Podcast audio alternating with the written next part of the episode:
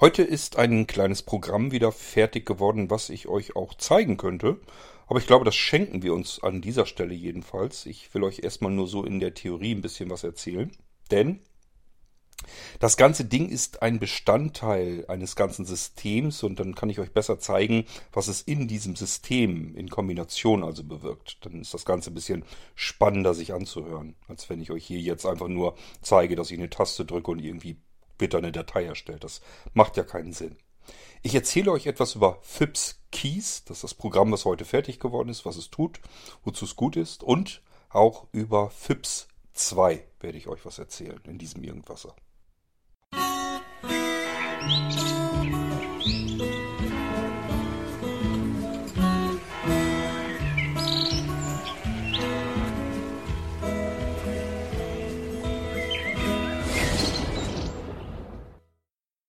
Ja, ja, so ist das manchmal.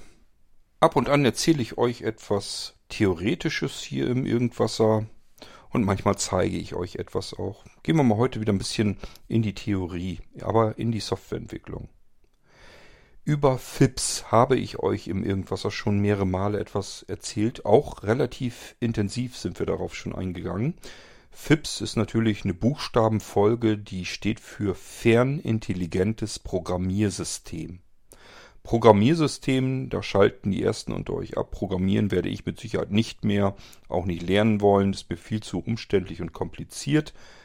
Ja, aber es geht tatsächlich um euch als Anwender. Es ist also kein Programmiersystem für Softwareentwickler, für Programmierer, die dann irgendwas programmieren können. Das können Softwareentwickler auch. Die können nämlich in FIPS hinein programmieren, also ihre eigenen Softwareentwicklungen mit integrieren und einbauen. Aber es ist eigentlich ein Bedienkonzept, ähm, wo ihr beliebig etwas nehmen könnt und darauf Funktionen anlernen könnt. Das ist also eigentlich ein Programmiersystem für den Endanwender auf einem Gerät. Schwierig, das genauer zu erklären. Ich versuche es aber trotzdem. Es kann irgendetwas herhalten, was etwas auslöst. Sozusagen ein Auslöser. Wenn wir so in den Smart Home Bereich denken, dann ist das irgendwie ein Sensor oder sowas, der irgendwas feststellt, dass an irgendeiner Stelle irgendwas passiert ist und der teilt das dem ganzen kompletten System jetzt mit. Das geht bei FIPS auch so ähnlich. Und wo wir schon dabei sind, das kann auch mit Smart Home Komponenten sein. Also wie wir FIPS triggern, spielt erstmal überhaupt keine Rolle. Und das macht dieses ganze fanintelligente Programmiersystem unfassbar flexibel.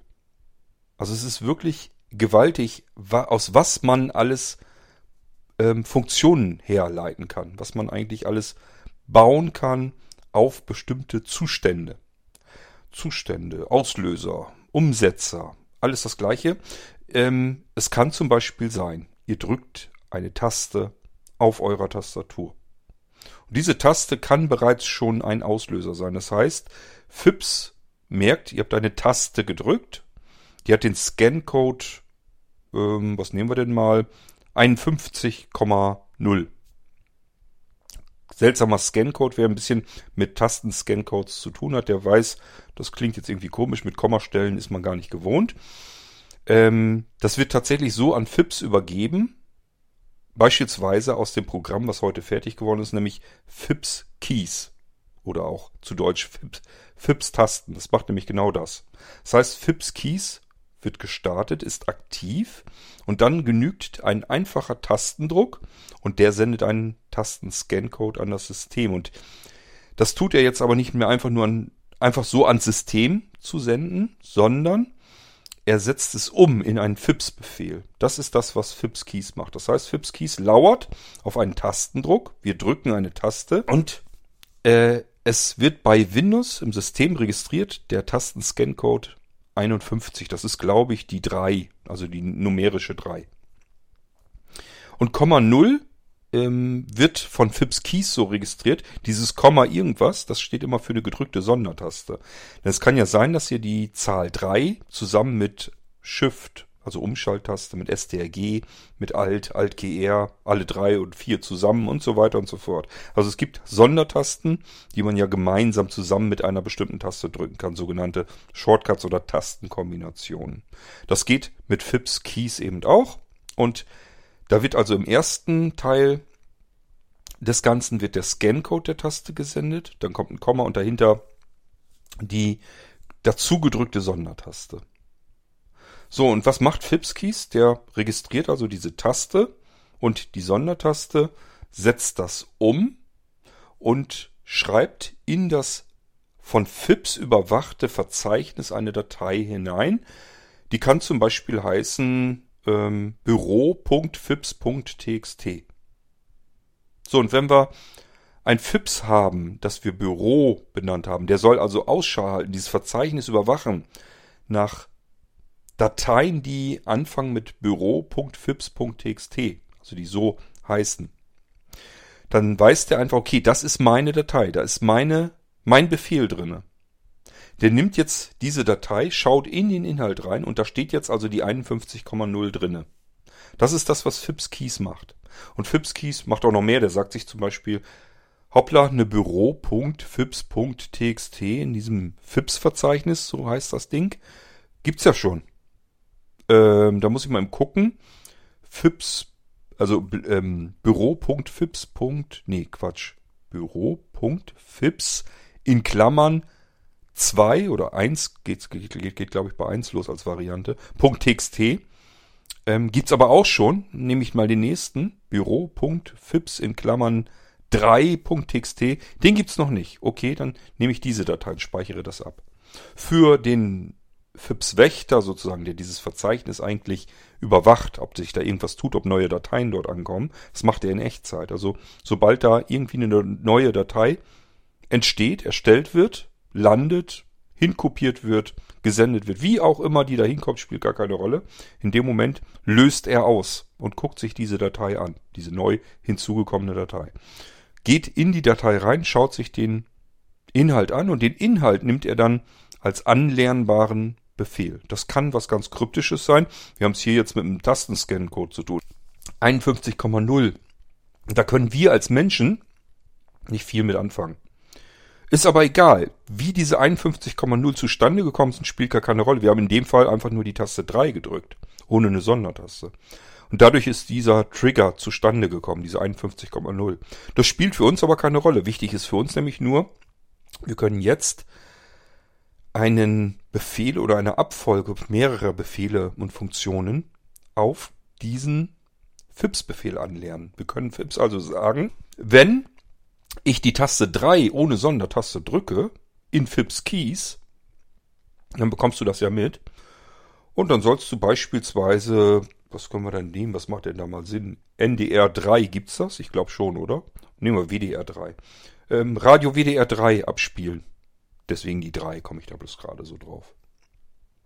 Das können wir ihm dann zum Beispiel sagen. Wir können ihm sogar sagen, starte WDR 3 als Radioprogramm ähm, und starte eine Aufnahme, damit das gleich mit aufgenommen wird. Es ist 20.15 Uhr, kommt ein Hörspiel, ich weiß das, will ich gleich aufnehmen und dann drücke ich einfach nur einmal eben die Taste 3 in Fips Keys und in dem Moment wird der Stream gestartet und gleichzeitig die Aufnahme gestartet.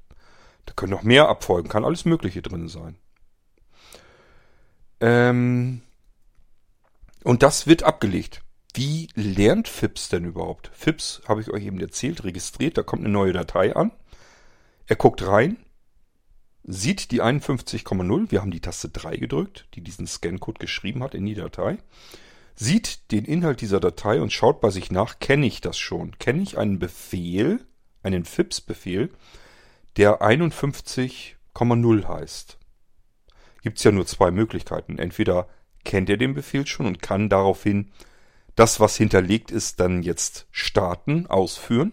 Oder aber er sagt sich, nee, 51,0, noch nie gehabt, war noch nie dabei bei meinen Befehlen, kenne ich nicht.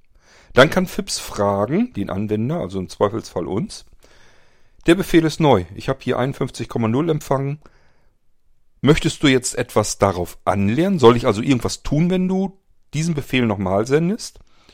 Soll ich den jetzt ignorieren, beispielsweise weil es eine Fehleingabe oder irgendwas war, das soll diesmal gar nicht stattfinden. Aber er soll auch trotzdem nicht beim nächsten Mal auch wieder, ähm, soll er nicht wieder ignorieren, sondern soll er mich beim nächsten Mal vielleicht fragen. Also ich kann ihm sagen, anlernen, jetzt einmalig ignorieren oder aber dauerhaft ignorieren, wenn ich zum Beispiel irgendwas zufällig mit triggere was FIPS aber gar nichts angehen soll oder was für ein anderes Gerät bestimmt ist oder was auch immer. Jedenfalls soll er den Befehl dauerhaft ignorieren. Das sind die drei Möglichkeiten, die FIPS uns gibt. Ähm, so einfach funktioniert das also. FIPS fragt mich also, was soll ich tun, wenn ich das nächste Mal diesen Befehl bekomme? Ich weiß, ich habe eben Taste 3 gedrückt. Also was soll er tun, wenn ich Taste 3 drücke? Und dann kann ich ihm das sagen. Ich kann eine Datei auswählen, ich kann Ordner auswählen, ich kann äh, Skripte, Batch-Dateien, Dokumente, Streams, Favoriten, Internetfavoriten. Ich kann alles Mögliche auswählen. Ähm, Abfolgen von ähm, ausführbaren Dingen. Ich kann Prozesse beenden. kann den Computer ansteuern, runterfahren, neu starten, Standby, ähm, Anwender abmelden. Ach, alles Mögliche. Es geht wirklich alles möglich. Das kann ich ihm alles auf diese Aktion drauflegen. In dem Fall auf die Taste 3. Da kommen wir gleich nochmal zu. Es gibt viel, viel, viel, viel mehr Auslöser, als ihr euch jetzt vorstellen könnt. Jetzt gibt es einige unter euch, die sagen, ich arbeite schon mit FIPS. Der hat mich noch nie gefragt, ob er das ignorieren oder dauerhaft ignorieren soll. Ich habe hier nur die Möglichkeit, soll er das anlernen, ja oder nein? Mir hat er mich noch nie gefragt. Das liegt daran, weil ihr FIPS 1 habt. So, und dann kommen wir zu dem Thema nämlich. Fips Keys ist jetzt, glaube ich, klar. Das Ding läuft im Hintergrund, wartet so lange, bis ich eine Taste gedrückt habe und ähm, macht daraus einen Fips-Befehl, schreibt ihn in das von Fips überwachte Fips-Verzeichnis. Das ist zentral gespeichert. Ihr müsst euch um nichts kümmern, muss nichts konfiguriert werden. Einfach Fips Keys starten, der arbeitet sofort Fips zu, wenn ihr so wollt. Und ihr könnt in Fips Keys auch jederzeit ähm, bestimmen, dass das Ding auf Pause geschaltet werden soll. Das heißt, ihr wollt ganz normal weiter arbeiten. Ihr soll gar nicht auf Tastaturen, auf die Tastatur lauern. Ihr soll keine Tasten interpretieren. Ihr könnt es natürlich auch jederzeit beenden oder wenn es im Pause-Modus ist, könnt ihr auch sagen, so jetzt schalte ich wieder auf weiter. Wenn ich jetzt eine Taste drücke, dann soll er das an FIPS, als FIPS-Befehl senden. Das könnt ihr alles da ansteuern. Das ist FIPS Keys, was ich euch schon mal erzählen will. Das Schöne daran ist, FIPS Keys arbeitet auch mit gesonderten Tasten, die ihr vom Blinzeln bekommen könnt.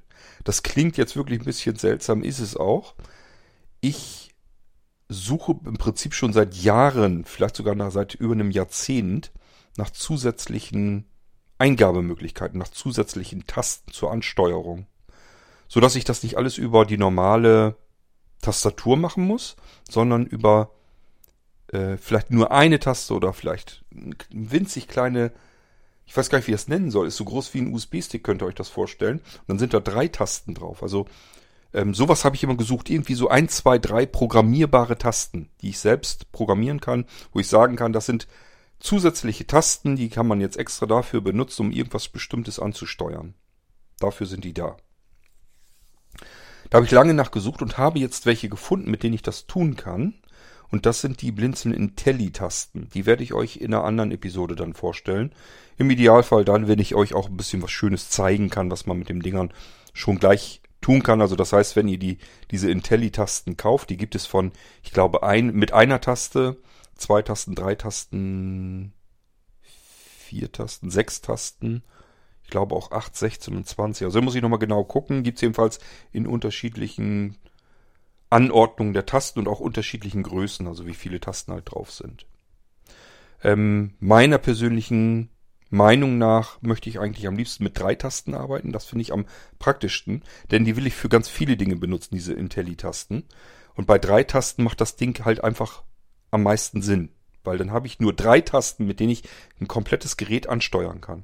Damit kann ich mich durch Menüs bewegen. Ich kann nämlich beispielsweise mit der linken Taste sagen, zurück mit der rechten Taste ähm, nächstes Element auswählen. Also zwischen Elementen zurück und vor navigieren. Das kann ich mit, dafür brauche ich zwei Tasten. Und die dritte nehme ich dann zur Bestätigung für Enter. Und dann kann ich ein komplettes Menü bedienen damit. Damit kann ich alle Funktionen auf einem Gerät erreichen und bedienen. Und das ist das, wo ich so ein bisschen auch mit dran arbeite. Ich will ein ähm, komplett neues, sehr barrierefreies, sehr leicht zu bedienendes Menüsystem aufbauen. Das soll zum Beispiel über die Smart NAS und Smart Receiver und so weiter drüber gestülpt werden, damit man irgendwann mal die Möglichkeit hat, dass ich nicht mehr in Windows bedienen muss, sondern ähm, beispielsweise mit solchen Intelli-Tasten arbeiten kann oder mit einer einfachen Fernbedienung oder sowas. Aber das erzähle ich euch alles in einem anderen Irgendwasser. Nur, dass ihr wisst, es gibt diese Intelli-Tasten jetzt, die sind richtig geil. Das macht unheimlich Spaß, mit den Dingern zu arbeiten. Das sind nämlich spezielle mechanische Tasten, die sind im Prinzip unverschleißbar. Ich will, ich hab, normalerweise bin ich nahe dran zu sagen unkaputtbar. Bloß, ich schätze mal, wenn man da mit aller Gewalt an diesen Tasten rumreißt und drauf rumtritt und so, dann kriegt man die auch kaputt. Also unkaputtbar, lieber ein bisschen vorsichtig sein, aber sie sind unverschleißbar. Das heißt, die können Millionen von Tastenanschlägen drücken ab. Da wird nie was passieren. Die wird nie irgendwie, dass sie einen anderen Druckpunkt bekommt oder sonst irgendwas. Das sind wirklich komplett mechanische Tasten. Also richtig ähm, mechanisch hergestellte Tasten. Das ist wirklich ganz toll, die Dinger. Macht Spaß mit den Dingern. Die sind sehr leichtgängig und man merkt einfach, die Teile haben richtig Qualität. Aber gut, ich erzähle euch schon viel zu viel. Das will ich euch ein anderes Mal, wenn es um diese Intelli-Tasten geht. Und was man da alles mitmachen kann. Wie gesagt, sind erstmal einfach programmierbare Tasten für mich. Das heißt, äh, diese Tasten wird es immer vom Blinzel mit zusätzlichen Funktionen geben. Und ähm, dann wartet's mal ab, was mir da alles so Schönes einfällt. So, die funktionieren aber mit Fips Keys auch schon. Das heißt, Fips Keys ist schon fix und fertig. Da könnt ihr mit diesen Intelli-Tasten schon arbeiten. Kann Fips Keys wunderbar mit umgehen. Und kann daraus Fips Befehle machen, die ihr wiederum mit Funktionen und ähm, Programmabläufen und so weiter füttern könnt. Und dann könnt ihr alles Schönes damit machen. Ähm, und ihr habt jetzt vielleicht bisher Fips 1 und hört jetzt zum ersten Mal wahrscheinlich was von FIPS 2. Was ist passiert? Ich habe immer vorgehabt, in FIPS 1 weiter zu arbeiten und die Funktionen, die ich so im Kopf habe, die noch rein sollen, da hinein zu programmieren. Und das Problem ist, dass ich FIPS 1 in einer Zeit programmiert habe, wo ich immer noch zu viel darüber nachgedacht habe, möglichst viel in eine Exe-Datei, in ein Programm hineinzubekommen. Möglichst viel Funktionalität in ein Programm reinzugießen. Das Problem ist einfach, dass man ein komplexes Programm hat, das immer komplexer wird, in dem es einfach immer schwieriger zu arbeiten wird, immer langwieriger auch und komplexer. Und natürlich, wenn ein Fehler passiert und ich habe viel mehr Programmcode abzuklopfen, wo der Fehler jetzt ist, verzögert sich das. Es wird alles langwieriger und es passieren auch mehr Fehler, weil ich es nicht nur mit beispielsweise einem Wächter zu tun habe, der nichts anderes zu tun hat, als Dateien in einem Verzeichnis zu überwachen, sondern ich habe es jetzt vielleicht auch noch zusätzlich mit einer Bedienoberfläche zu tun, also mit einer grafischen Oberfläche. Und da können hier ein Fehler passieren, da kann da ein Fehler passieren, dann macht er hier was und bekommt nicht mit, dass an einer anderen Stelle irgendwas zeitgleich passiert und so weiter und so fort. Und das sind alles so Dinge, die muss ich in solch einem Programm eben mit abfangen und wenn ich Updates nachliefern will und so weiter, dann dauert das alles. Und das dauert mir zu lange, bis ich neue Funktionen drin habe, bis ich Fehler korrigiert habe. Das ist mir alles zu langwierig. Ich habe mich dazu entschlossen, mit FIPS, weil das Grund, das Kernkonzept von FIPS, das ist nach wie vor so genial, dass ich das unbedingt weiter verfolgen werde. Die Zusatzprogramme, die ich für FIPS 2 jetzt gerade mache, die werden auch mit FIPS 1 funktionieren, bloß ein bisschen anders. Also FIPS 2 ist so aufgebaut, dass FIPS 2 ein FIPS-Verzeichnis hat. Das kann überall sein, kann auch in der Cloud sein. Und alles, was äh, FIPS zuarbeitet, kennt dieses Verzeichnis vollautomatisch. Da muss man also nie wieder irgendwas konfigurieren. Und bei FIPS 1 ist das ja anders. Da muss ich ja sagen, das ist das Verzeichnis ist hier und dann habe ich hier vielleicht Zusatzprogramme und dann muss ich denen aussagen, wo das FIPS-Verzeichnis ist und so weiter. Das fällt alles weg. Man kann die Programme aber trotzdem benutzen. Die funktionieren natürlich trotzdem, erstellen die Dateien, die, ich, die sie erstellen sollen. Das heißt, auch FIPS 1 kann mit diesen erstellten FIPS-Befehlen ganz normal arbeiten. Ist also alles kompatibel. Nur, ich kann die Exe-Dateien, diese Zuarbeitungsprogramme, die Schnittstellen sozusagen zu FIPS, kann ich nicht irgendwo liegen lassen einfach und starten, sondern die muss ich dann in das überwachte FIPS-Verzeichnis mit reinkopieren. Und das ist der einzige Nachteil an der Sache. Ist nicht, eigentlich nicht schlimm, ist nur unordentlicher. So, ansonsten ist das Ganze weiterhin zueinander kompatibel. Das heißt, wenn ich euch FIPS-Keys jetzt gebe, könnt ihr bei euch in das überwachte FIPS 1 Verzeichnis reinschmeißen, könnt das Ding sofort dort starten und benutzen. Wird mit FIPS sofort funktionieren. So, aber wie gesagt, ich will mit FIPS 2 gehe ich einem anderen, einem neuen Konzept nach.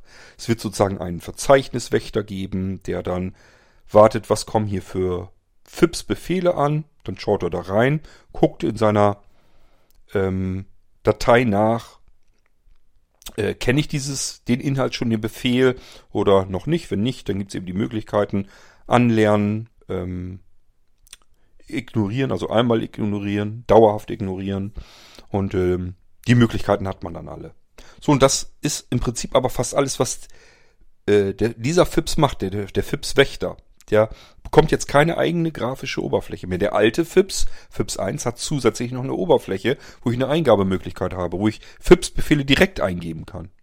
So, und das wird jetzt auseinandergezogen. Das bedeutet, wenn der FIPS-Wächter fertig ist, FIPS Keys ist schon fertig. Ihr könnt also einzelne Tasten direkt drücken und es geht sofort los. Und dann mache ich uns noch einen FIPS Input fertig.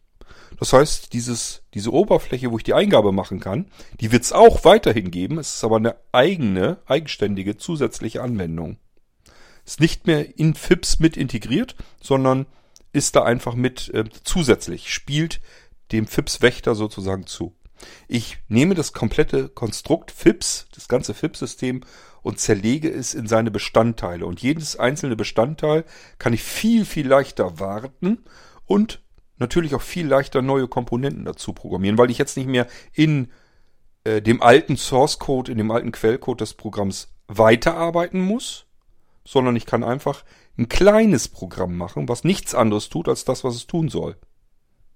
Und alles andere an Funktionen ist ja schon fertig. Da muss ich mich im Zweifelsfall, wenn es gut läuft, gar nicht drum kümmern. Den FIPS-Wächter, wenn der läuft, äh, dann muss ich den nie wieder anfassen.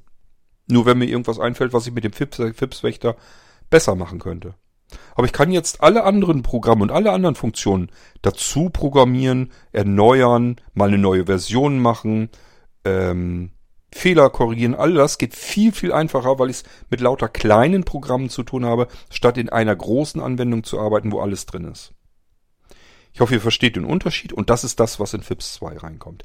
Dadurch wird FIPS tatsächlich ähm, noch deutlich vielfältiger.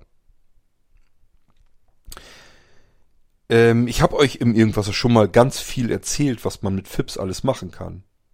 Äh, man kann ja zum Beispiel QR-Codes einscannen oder aber Strichcodes einscannen oder aber NFC-Chips ähm, funken lassen und die Dinger dann, also es gibt ja ähm, beispielsweise auch RFID und so weiter, Aufkleber, Schlüsselkarten, äh, Schlüsselanhänger und so weiter und so fort, die alle irgendein Signal funken. Das kann ich direkt in FIPS verarbeiten und sagen, wenn ich hier mit meinem Schlüsselbund ähm, über deinen Empfänger so drüber halte, äh, dann bekommst du ein Signal. Das wird umgesetzt für FIPS, für den FIPS-Wächter. Wird also auch wieder eine Datei draus gemacht. Und FIPS-Wächter, wenn er das Ding noch nicht kennt, sagt er, ich habe hier einen zehnstelligen Zahlencode gefunden. Ist ja ganz, ganz egal.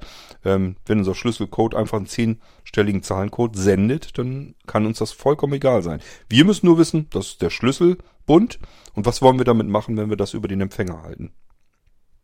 Im Rest muss uns gar nicht interessieren. Es gibt tatsächlich aber ja noch FIPS Input dann und da können wir Befehle selbst eintippen, die wir anlernen wollen. Und da können wir alles Mögliche eintippen. Es kann zum Beispiel sein, dass wir nicht so gut Deutsch können dass wir ganz schwach in Rechtschreibung sind und uns ganz viel vertippen. Solange wie wir das immer gleichmäßig tun, dass wir sagen, ich glaube, das Wort wird so geschrieben, ich kann es aber nicht, ich kann es nicht anders schreiben, ich schreibe es immer so, schon bald so lang wie ich denken kann, ist egal. Der tippt das so ein ähm, und dann wird Fips euch das verknusen. Der wird, äh, dem ist das scheißegal, ob ihr eine Rechtschreibschwäche habt, ob ihr Deutsch vielleicht gar nicht gut könnt, dass ihr mit einer anderen Sprache viel besser umgehen könnt. Dann könnt ihr das von mir aus in FIPS Input euren Befehl in Russisch eintippen oder in ähm, Spanisch oder was auch immer. Tippt das ein, was ihr versteht. Und FIPS wird euch fragen, wenn du das hier nochmal eintippst, was soll ich denn dann tun? Und dann lernt ihr darauf die Funktionen an. Und das ist das Geniale eigentlich an der ganzen Geschichte. Wir können alles Mögliche anlernen und FIPS wird uns fragen, was soll ich denn tun, wenn du das machst?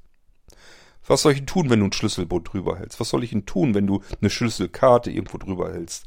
Was soll ich denn tun, wenn du einen Gegenstand mit einem Aufkleber hier drüber hältst? Was soll ich denn tun, wenn ich in einer Kamera irgendetwas erkenne, einen QR-Code oder sowas?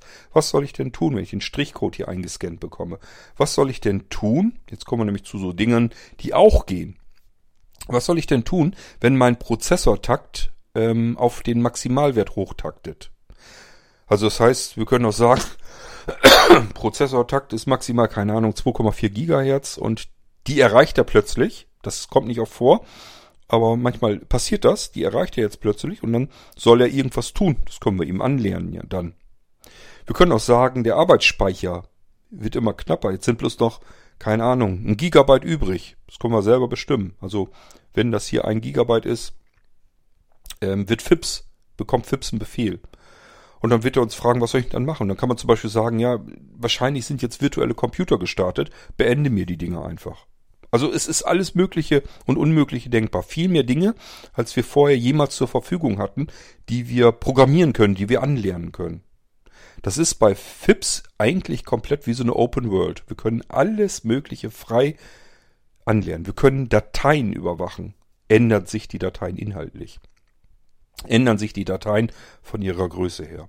Ändert sich der Name der Datei oder die Dateiendung?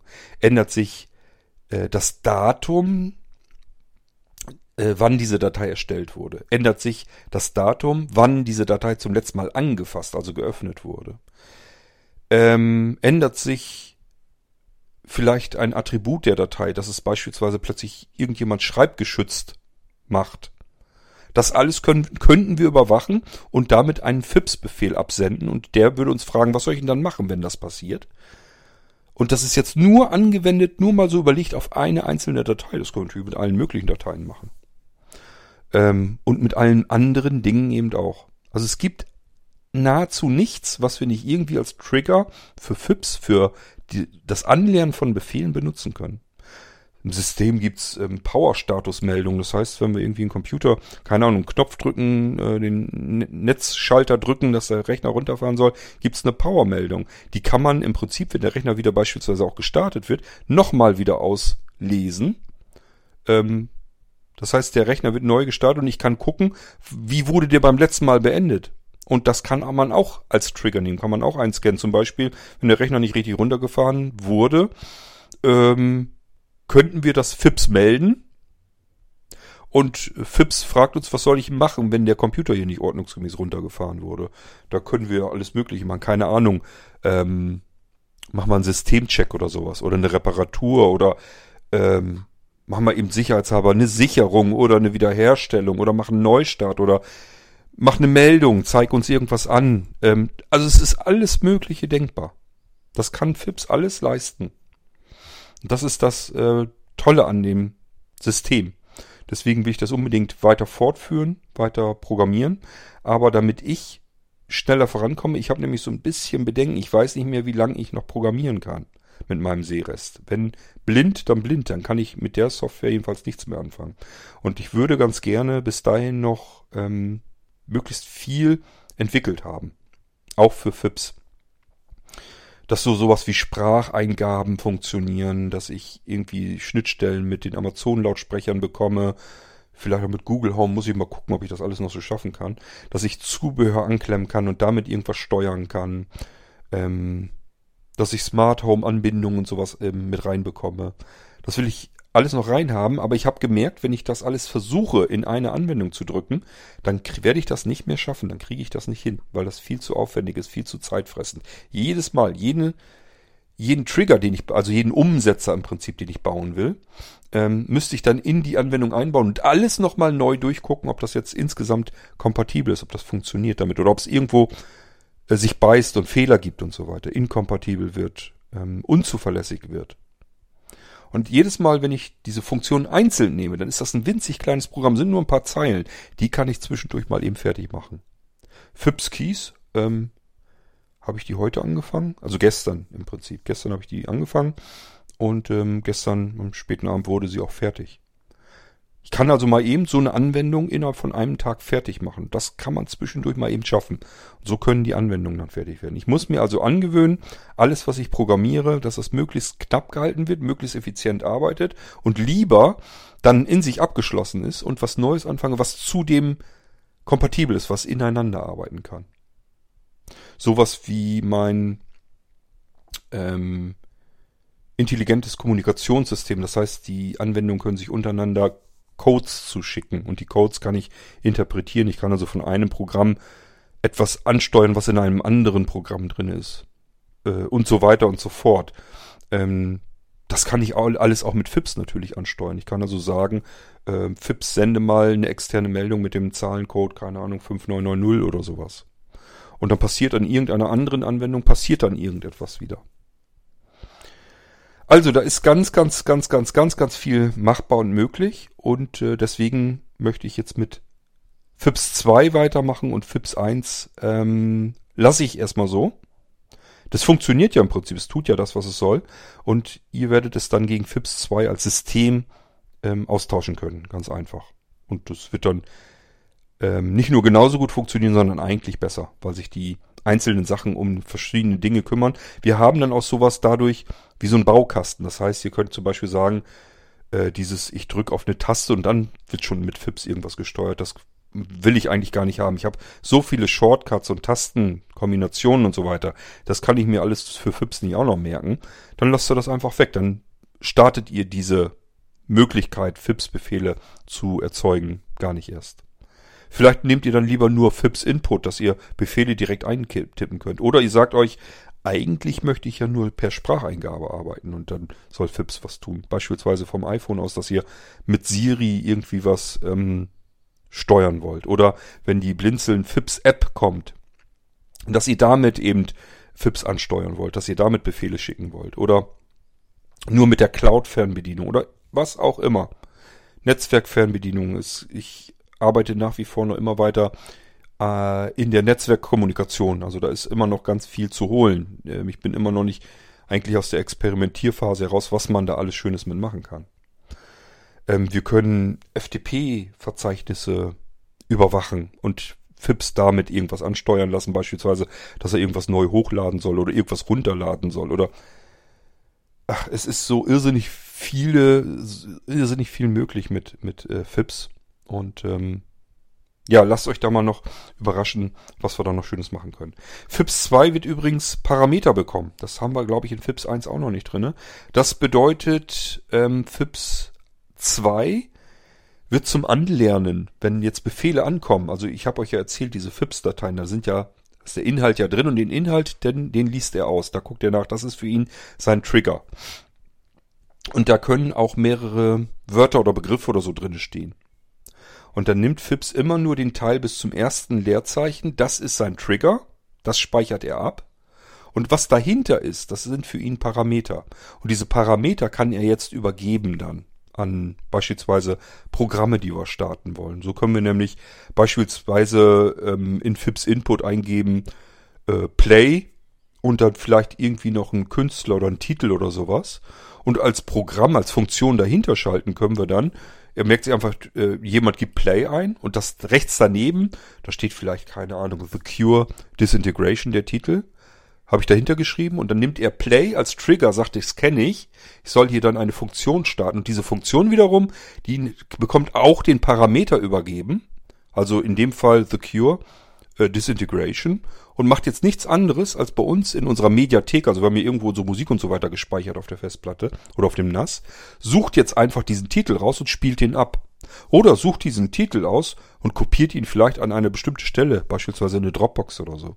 Das können wir alles mit FIPS dann ganz wunderbar programmieren und ihr merkt schon, wie flexibel das Ding dadurch auch ist, dass wir dann auch noch mit Parameter arbeiten können. Natürlich könnt ihr mit FIPS dann alles ansteuern da draußen, was irgendwie ähm, Commands sind. Also alles, was ihr in der Eingabeaufforderung starten könnt, könnt ihr mit FIPS als Funktionen benutzen.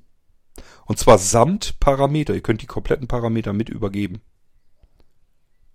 Ihr könnt ja auch Befehle umsetzen, also dass ihr einen Befehl anlernt und sagt dann einfach, dieser Befehl soll eigentlich einen komplexeren Befehl mit Parametern dann ausführen. Also es ist irrsinnig viel möglich und es ist auch nicht ganz einfach, euch das alles zu erklären. Lasst euch da ein bisschen überraschen, was da noch so alles auf uns zukommt. Heute ist jedenfalls das erste Zuarbeitungsprogramm für FIPS 2 kompatibel schon gekommen und gleichfalls kompatibel zu den Intelli-Tasten von Blinzeln. Und ähm, das bedeutet, der Startschuss ist eigentlich schon gegeben. Also das erste Programm ist fertig geworden, dann wird es mit FIPS 2 hoffentlich auch nicht mehr so ganz lang dauern und dann geht das in einer Tour so weiter. Weil es alles kleine Programme sind, immer wenn ich ein bisschen Zeit habe, kann ich das kleine Ding mal eben fertig machen. Und ihr werdet euch, glaube ich, sehr wundern, was da alles machbar ist. Was ihr alles als Auslöser nehmen könnt, was also überwachbar ist bei euch am Gerät, was ihr als Auslöser nehmen könnt für irgendetwas, was ihr anlernen wollt und welche Funktionen ihr da wieder dann draufschalten könnt. Das ist ähm, schon ziemlich irre. Und es ist total simpel. Ich muss nicht irgendwie ein Syntax nennen, äh, lernen. Ich muss also keine Programmiersprache lernen oder beherrschen. Nichts von alledem. Weil FIPS fragt mich einfach, was soll er denn tun?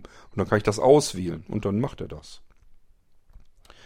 Ähm, er spricht in meiner Sprache und nicht in, ich in seiner. Er will meine Sprache lernen. Das ist der Unterschied zwischen zu anderen Befehlsinterpretern, die es so auf dem Markt gibt. Das ist bei FIPS komplett anders. FIPS lernt mich kennen und will von mir wissen, was soll ich denn dann tun, wenn du mir das sagst oder das tust oder so. Dadurch kann ich das, kann ich im Prinzip alles benutzen, was ich mir gut merken kann. Und das ist ein ganz anderes Bedienkonzept. Deswegen finde ich das so total cool, dieses FIPS-Konzept und ähm, möchte das natürlich auch weiter ausbauen. So, und wie gesagt, FIPS-Keys ist heute fertig geworden, funktioniert ganz gut. Ich will noch ein bisschen an dieser Funktion, ähm, also bisher kann man es im Prinzip doppelt starten und dann kriegt man die Auswahl, was er dann noch tun soll. Kann man so intern darüber nochmal starten.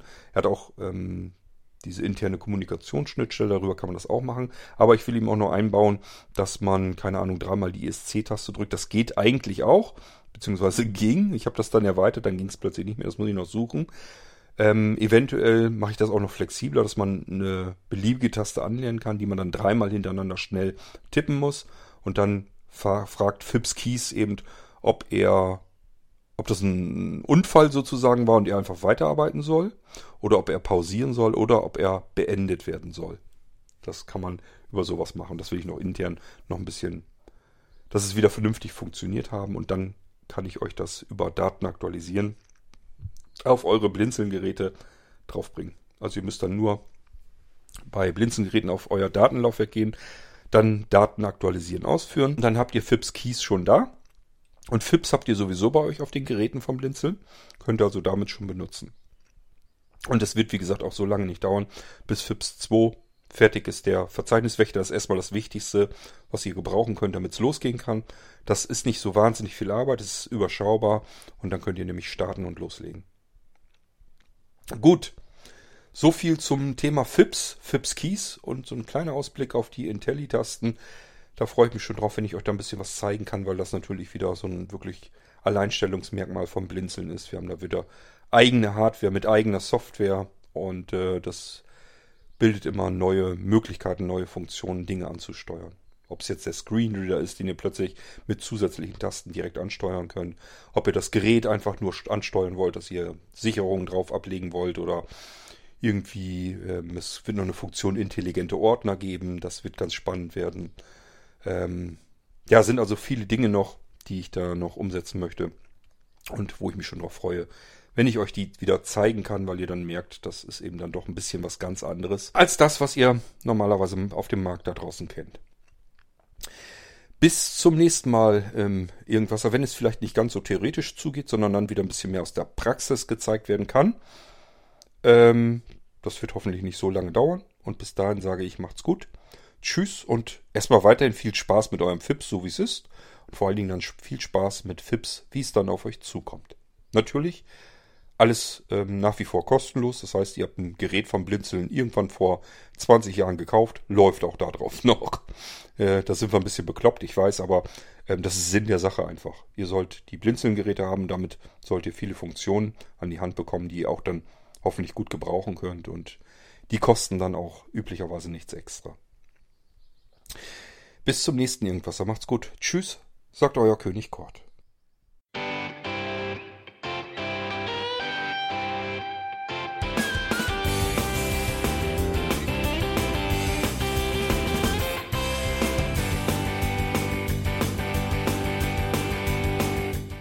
Das war Irgendwasser von Blinzeln. Wenn du uns kontaktieren möchtest, dann kannst du das gerne tun per E-Mail an podcast.blinzeln.org oder über unser Kontaktformular www.blinzeln.org. Blinzeln schreibt man in unserem Fall immer mit einem D in der Mitte. Wenn du möchtest, kannst du uns sehr gerne auch einen Audiobeitrag auf unseren Podcast Anrufbeantworter sprechen. Der hat in Deutschland die Telefonnummer 05165 439 461. Und wenn du uns aus dem Ausland anrufen möchtest, dann ersetze einfach die erste 0 gegen die 0049 für Deutschland. Wir bedanken uns für dein Interesse und freuen uns schon darauf, wenn du auch beim nächsten Mal wieder mit dabei bist.